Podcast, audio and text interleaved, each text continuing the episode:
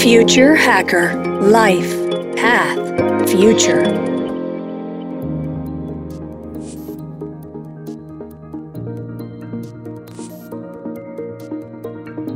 Olá pessoal, bem-vindo de volta aqui o Future Hacker, papo ótimo aqui com a Rafaela Martins. Ô Rafa, vamos falar um pouquinho dessa consultoria que você está coliderando, né, a Manacá Partners, né? Queria um aspecto bem interessante sobre transformação das empresas. Né? O que a gente percebe é que muitos CEOs não participam dessa transformação, né? Normalmente eles fazem aquele curso do Singularity, ou fazem algum curso, eles acham que estão tá autossuficientes para o de transformação.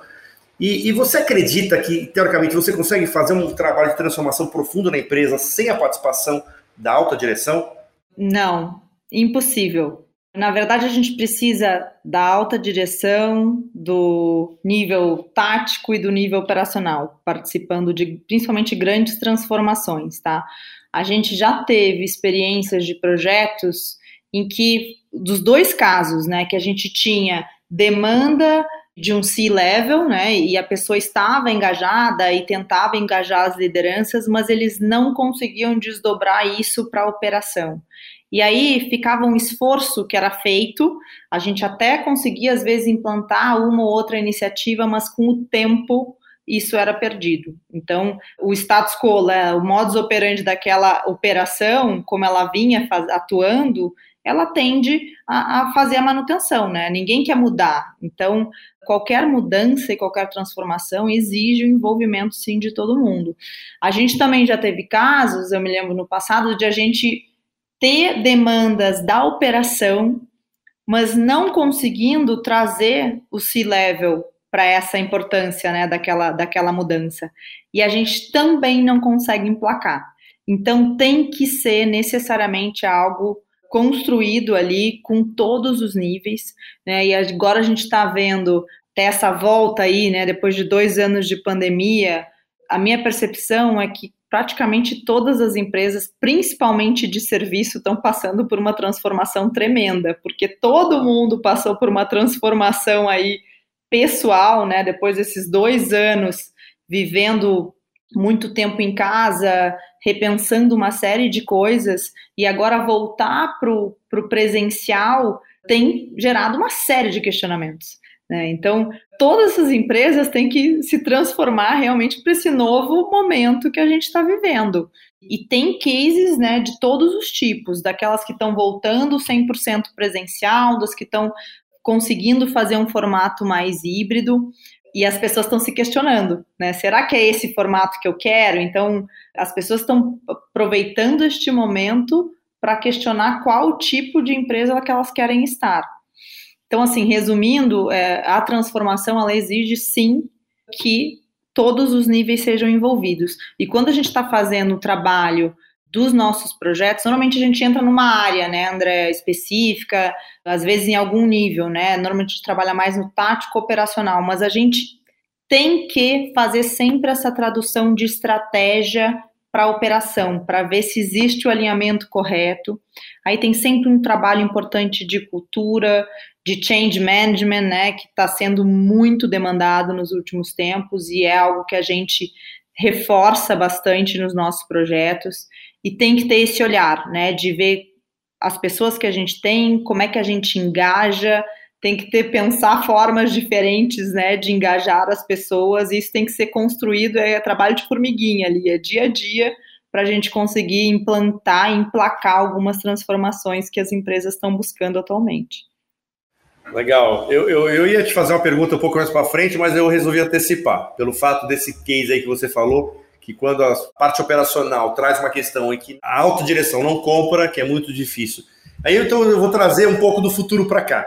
Assim, você acredita nas empresas do futuro, né? Você acredita que elas vão ser mais verticalizadas ou horizontalizadas, né? Você acredita na gestão mais hierárquica ou as holocratas, né? Que exatamente que venham bottom up? Qual, qual a tua visão de, de futuro das empresas? Olha, André, a visão hierárquica, eu acho que ela sempre vai existir em algum nível, né? Porque no momento em que a gente tem, claro, estruturas mais horizontalizadas, é, é uma tendência de fato, mas a gente não pode esquecer que as pessoas são diferentes, né? Tem pessoas que tem um perfil mais de desenvolver negócios, de pensar, de estar mais na estratégia, e tem pessoas que são mais da execução, né? Tem pessoas que gostam de ter aquela sua atividade específica, executá-la e deu, né? Para isso que eu vim fazer. Mas uh, no momento em que a gente vai para uma gestão mais é, alocrata, o que, que é importante saber, né? Ela exige um mindset das pessoas que atuam ali de autogestão, de alta disciplina. Então, ela precisa de, de pessoas com um determinado perfil, né? Então, não necessariamente tu consegue fazer com que todo mundo tenha esse mesmo nível de responsabilidade, mas é um modelo, sim, que está crescendo. Acho que é uma tendência de cada vez mais ter grupos, né, que consigam uh, se autogerir, que pensem, né, até façam suas próprias metas, as gerenciem e depois consigam demonstrar para a empresa né, os resultados dos seus trabalhos, mas não adianta, a gente vai ter sempre algum nível de hierarquia. Acho que não como era antigamente, né, mas algum nível sempre vai ter. Então vai ser o, o, o nosso o famoso híbrido que agora existe para tudo, vai, vai existir também na, nos modelos aí de, de gestão e de governança das empresas. Muito bom. Queria aproveitar então o gancho de governança e falar um pouco né, do tema que é o ESG, né, quer dizer, uma coisa que está em voga aí. Mas a, além do ESG, a Universidade da Colômbia fez um estudo interessante aí no, no mercado americano, que ele chegou num termo de diversity washing, né, já passou pelo greenwashing, né, que as empresas que teoricamente se vestiam né, para o mercado de verde, para falar que trabalhavam casos sustentáveis, mas na verdade não estavam, tem também o ESG Watching, que já estão falando, e esse agora Diversity Watching, né? Que teoricamente ele fala que assim é, descreve o engajamento com a diversidade, né? seja ela no gênero racial, intelectual, regional, etc., mas que teoricamente está presente só no discurso e, e, muito ausente na prática, né? Traduzindo aí para o português, é uma diversidade de fachada. Qual a sua opinião sobre esse, esse tema? E, e você sabe, tem uma, alguma forma de separar o joio do trigo? Olha, André, eu não acho que ele é um tema novo, né? Mas ele está realmente muito em voga, pelo menos com, com essa sigla atual, né? O ESG. Mas com certeza, acho que as empresas estão. A gente não sabe, tem muita empresa que ainda não sabe o que é isso de fato. Né? Então tenta colocar no seu discurso e na sua prática, ah, eu sou, né, eu estou compliance, enfim, eu sigo aqui o, os requisitos ESG.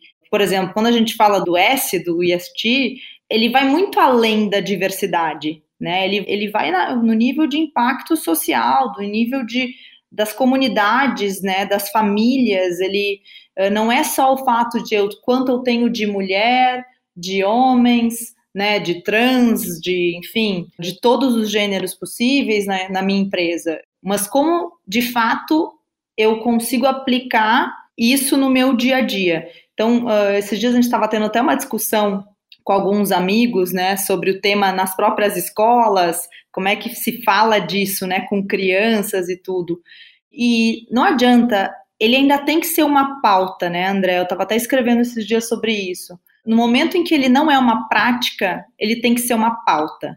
E essa pauta, ela vai por muito tempo ainda ser um tema que as pessoas vão estar tá tentando se engajar e tentando aplicar, mas vão errar, né? Eu acho que faz parte.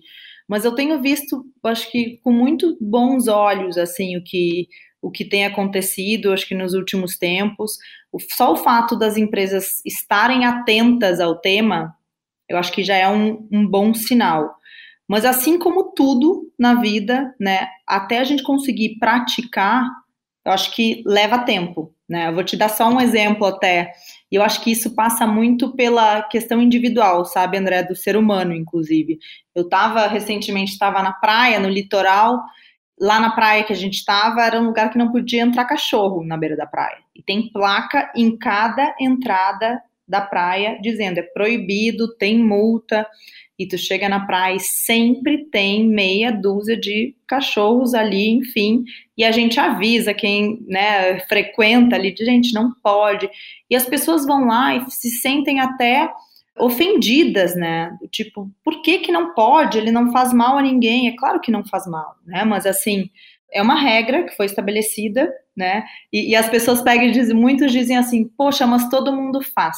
Né? Então, quando a gente entra no todo mundo faz, não é porque todo mundo faz que é, que é correto. Né? Então, acho que a gente tem que sempre se questionar em todos esses temas, seja ISD, mas do dia a dia, né, que a gente tem das nossas ações, o quanto nós estamos sendo corretos, né, com as nossas ações, com o que a gente pensa, com o que a gente faz, e aí partir, né, acho que da, da ação individual ali, para que a gente consiga efetivamente implantar mudanças, né, uh, em todos esses níveis nas organizações.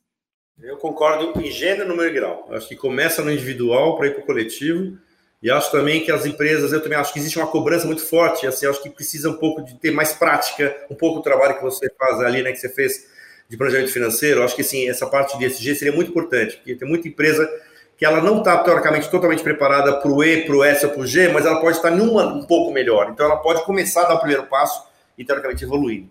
Vou te dar mais um exemplo, tá? Que agora, durante o período ali da, da pandemia, eu acabei também morando um tempo fora no, no litoral paulista, né? Agora voltei novamente para São Paulo. Uh, o que que eu, que eu vejo ainda? Eu fiquei até, fui, fui morar né, num prédio novamente, né? A gente vê, ah, voltou para a civilização. Aí eu chego no prédio, num bairro nobre de São Paulo, gente, não tem coleta seletiva, né? Eles não separam o lixo. E nos prédios comerciais, a maioria, muitos dos que eu conheço, não tem também, simplesmente, só que os bairros já têm a coleta seletiva, só que o prédio em si não separa. E aí eu vejo assim, por exemplo, ali nesse prédio que eu fui morar agora, eles diziam: ah, não, mas aqui ninguém separa, então a gente junta tudo. Isso me causa uma indignação, é um pouco disso, né? De, poxa, eu tô separando o meu, eu levo lá no, no local de, de, destino correto, me dá mais trabalho, me dá, mas uh, eu me recuso né, a entrar naquele padrão que, gente, é, é insano, né? Eu estava num lugar que, em tese, era menos civilizado, né, entre aspas, porque era um lugar, enfim, era praia, litoral, que tem menos pessoas, né, em tese, menos civilização, que era um lugar infinitamente mais civilizados, né? Se é que a gente pode dizer assim, nesse sentido, de práticas do dia a dia, de consumo, descarte de resíduos. Então, acho que a gente tem muito ainda que evoluir nisso, né, nas cidades.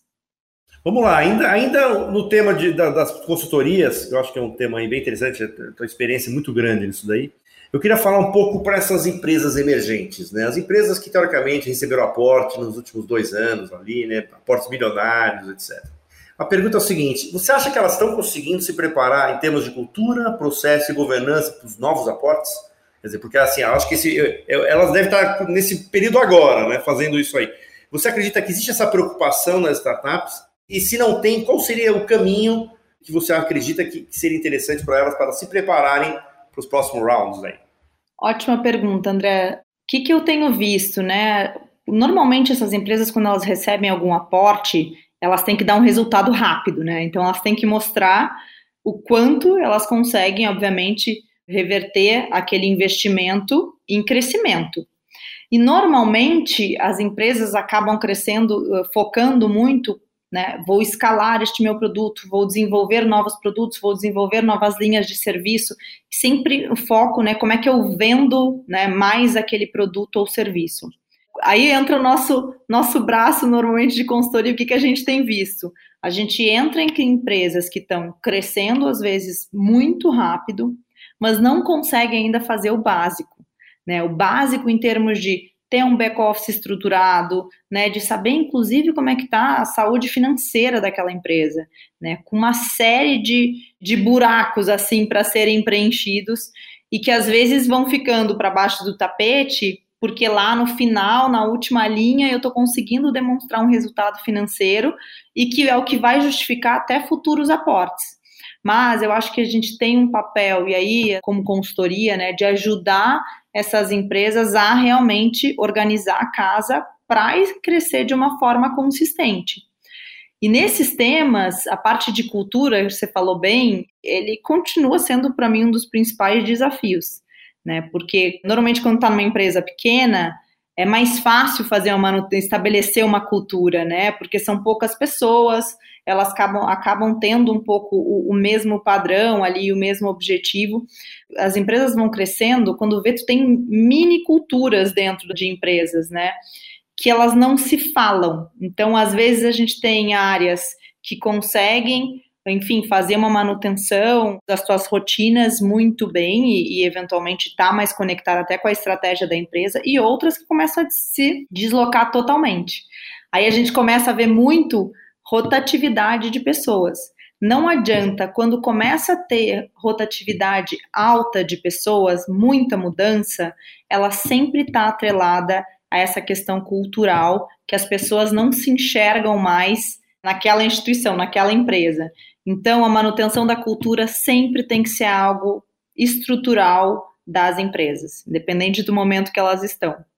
Muito legal. Rafa, eu queria que você deixasse as suas considerações finais. Adorei tua entrevista. Eu queria falar como é que as pessoas te acham. Eu acho que assim bem interessante. A Manacá tem esse serviço, né, exatamente para essas empresas emergentes. Acho que isso é muito legal. Quer dizer, eu, eu nunca tinha visto assim uma, uma consultoria que teoricamente focasse muito nessa, nessas empresas. Normalmente foca só nas, nas grandes empresas. Eu acho que não quer dizer que não possa fazer grandes projetos nas grandes empresas, mas eu acho que esse mercado é um mercado que está crescendo cada vez mais aí. E parabéns pela iniciativa. Eu queria que você deixasse as considerações finais e agradecer muito a tua presença, Rafa. Obrigada, André. Eu que queria agradecer pelo convite. É um prazer estar aqui compartilhando um pouquinho, né, acho da minha história, da minha vivência aí no empresarial e de consultoria. Esse momento que a gente está da Manacá, a gente, eu acho que é um pouco do que todas as empresas passam, né? ela também nasceu com vamos repensar né, a forma de fazer consultoria. Então a gente faz ainda muito dos projetos mais tradicionais, né, que entram com foco em eficiência operacional, em uh, reestruturar, né, alguns modelos de negócio, enfim, tem diferentes linhas de, de trabalho que a gente tem, mas eu, a gente sempre gosta de usar a nossa própria casa como piloto, né? Então, tudo que a gente vê e, e, que tem de mais novo, a gente tenta pilotar dentro de casa, seja com parcerias. Eu acho que esse é um modelo que a gente está buscando muito agora, né, de fazer colaborações com empresas, porque na consultoria a gente não vai ter todos os conhecimentos necessários para todos os tipos de projeto que a gente pode se deparar. Então, a gente entendeu que existe todo um ecossistema aí de empresas que a gente pode se apoiar e realmente para entregar um projeto mais completo, né? Então, acho que esse é um, é um grande viés que a gente está tendo agora de fazer colaborações com empresas e construir aí, oferecer novos tipos de serviço de ofertas, né? Enfim, vamos construindo juntos. Essa questão cultural é um tema que a gente tem desde o dia 1, um, né? Sempre uh, desenvolvido junto com o nosso time, que cresce a cada dia, graças a Deus, deve fazer parte, né, sempre do, do nosso crescimento aí daqui para frente. Muito legal, que inclusive a, o Future Hack tem a honra de ter sido o primeiro, né, o primeiro parceiro estratégico da Manacá, inclusive se vocês se derem conta aí no LinkedIn, toda quinta-feira a gente pega os melhores daqui para, principalmente focados né, nos temas né, de, de, das corporações, né, de, de transformação, de todos os temas ali, a gente tem colocado e postado junto lá no LinkedIn da Manacá. Então, uma parceria para a gente é muito interessante. E, Rafa, como é que as pessoas te acham? Bom, acho que o principal fonte é LinkedIn, né? Onde todos nós estamos. E fiquem à vontade ali para mandar. Eu estou como Rafaela Martins. Enfim, mandar mensagem. Quem quiser trocar ideia, pensar em projetos futuros. Nesse novo momento da Manacá, principalmente, a gente está muito aberto né, a novos negócios, a desenvolver parcerias e, e crescer juntos. Isso aí, pessoal. Muito obrigado, Rafa. Até logo mais. Future Hacker Life Path Future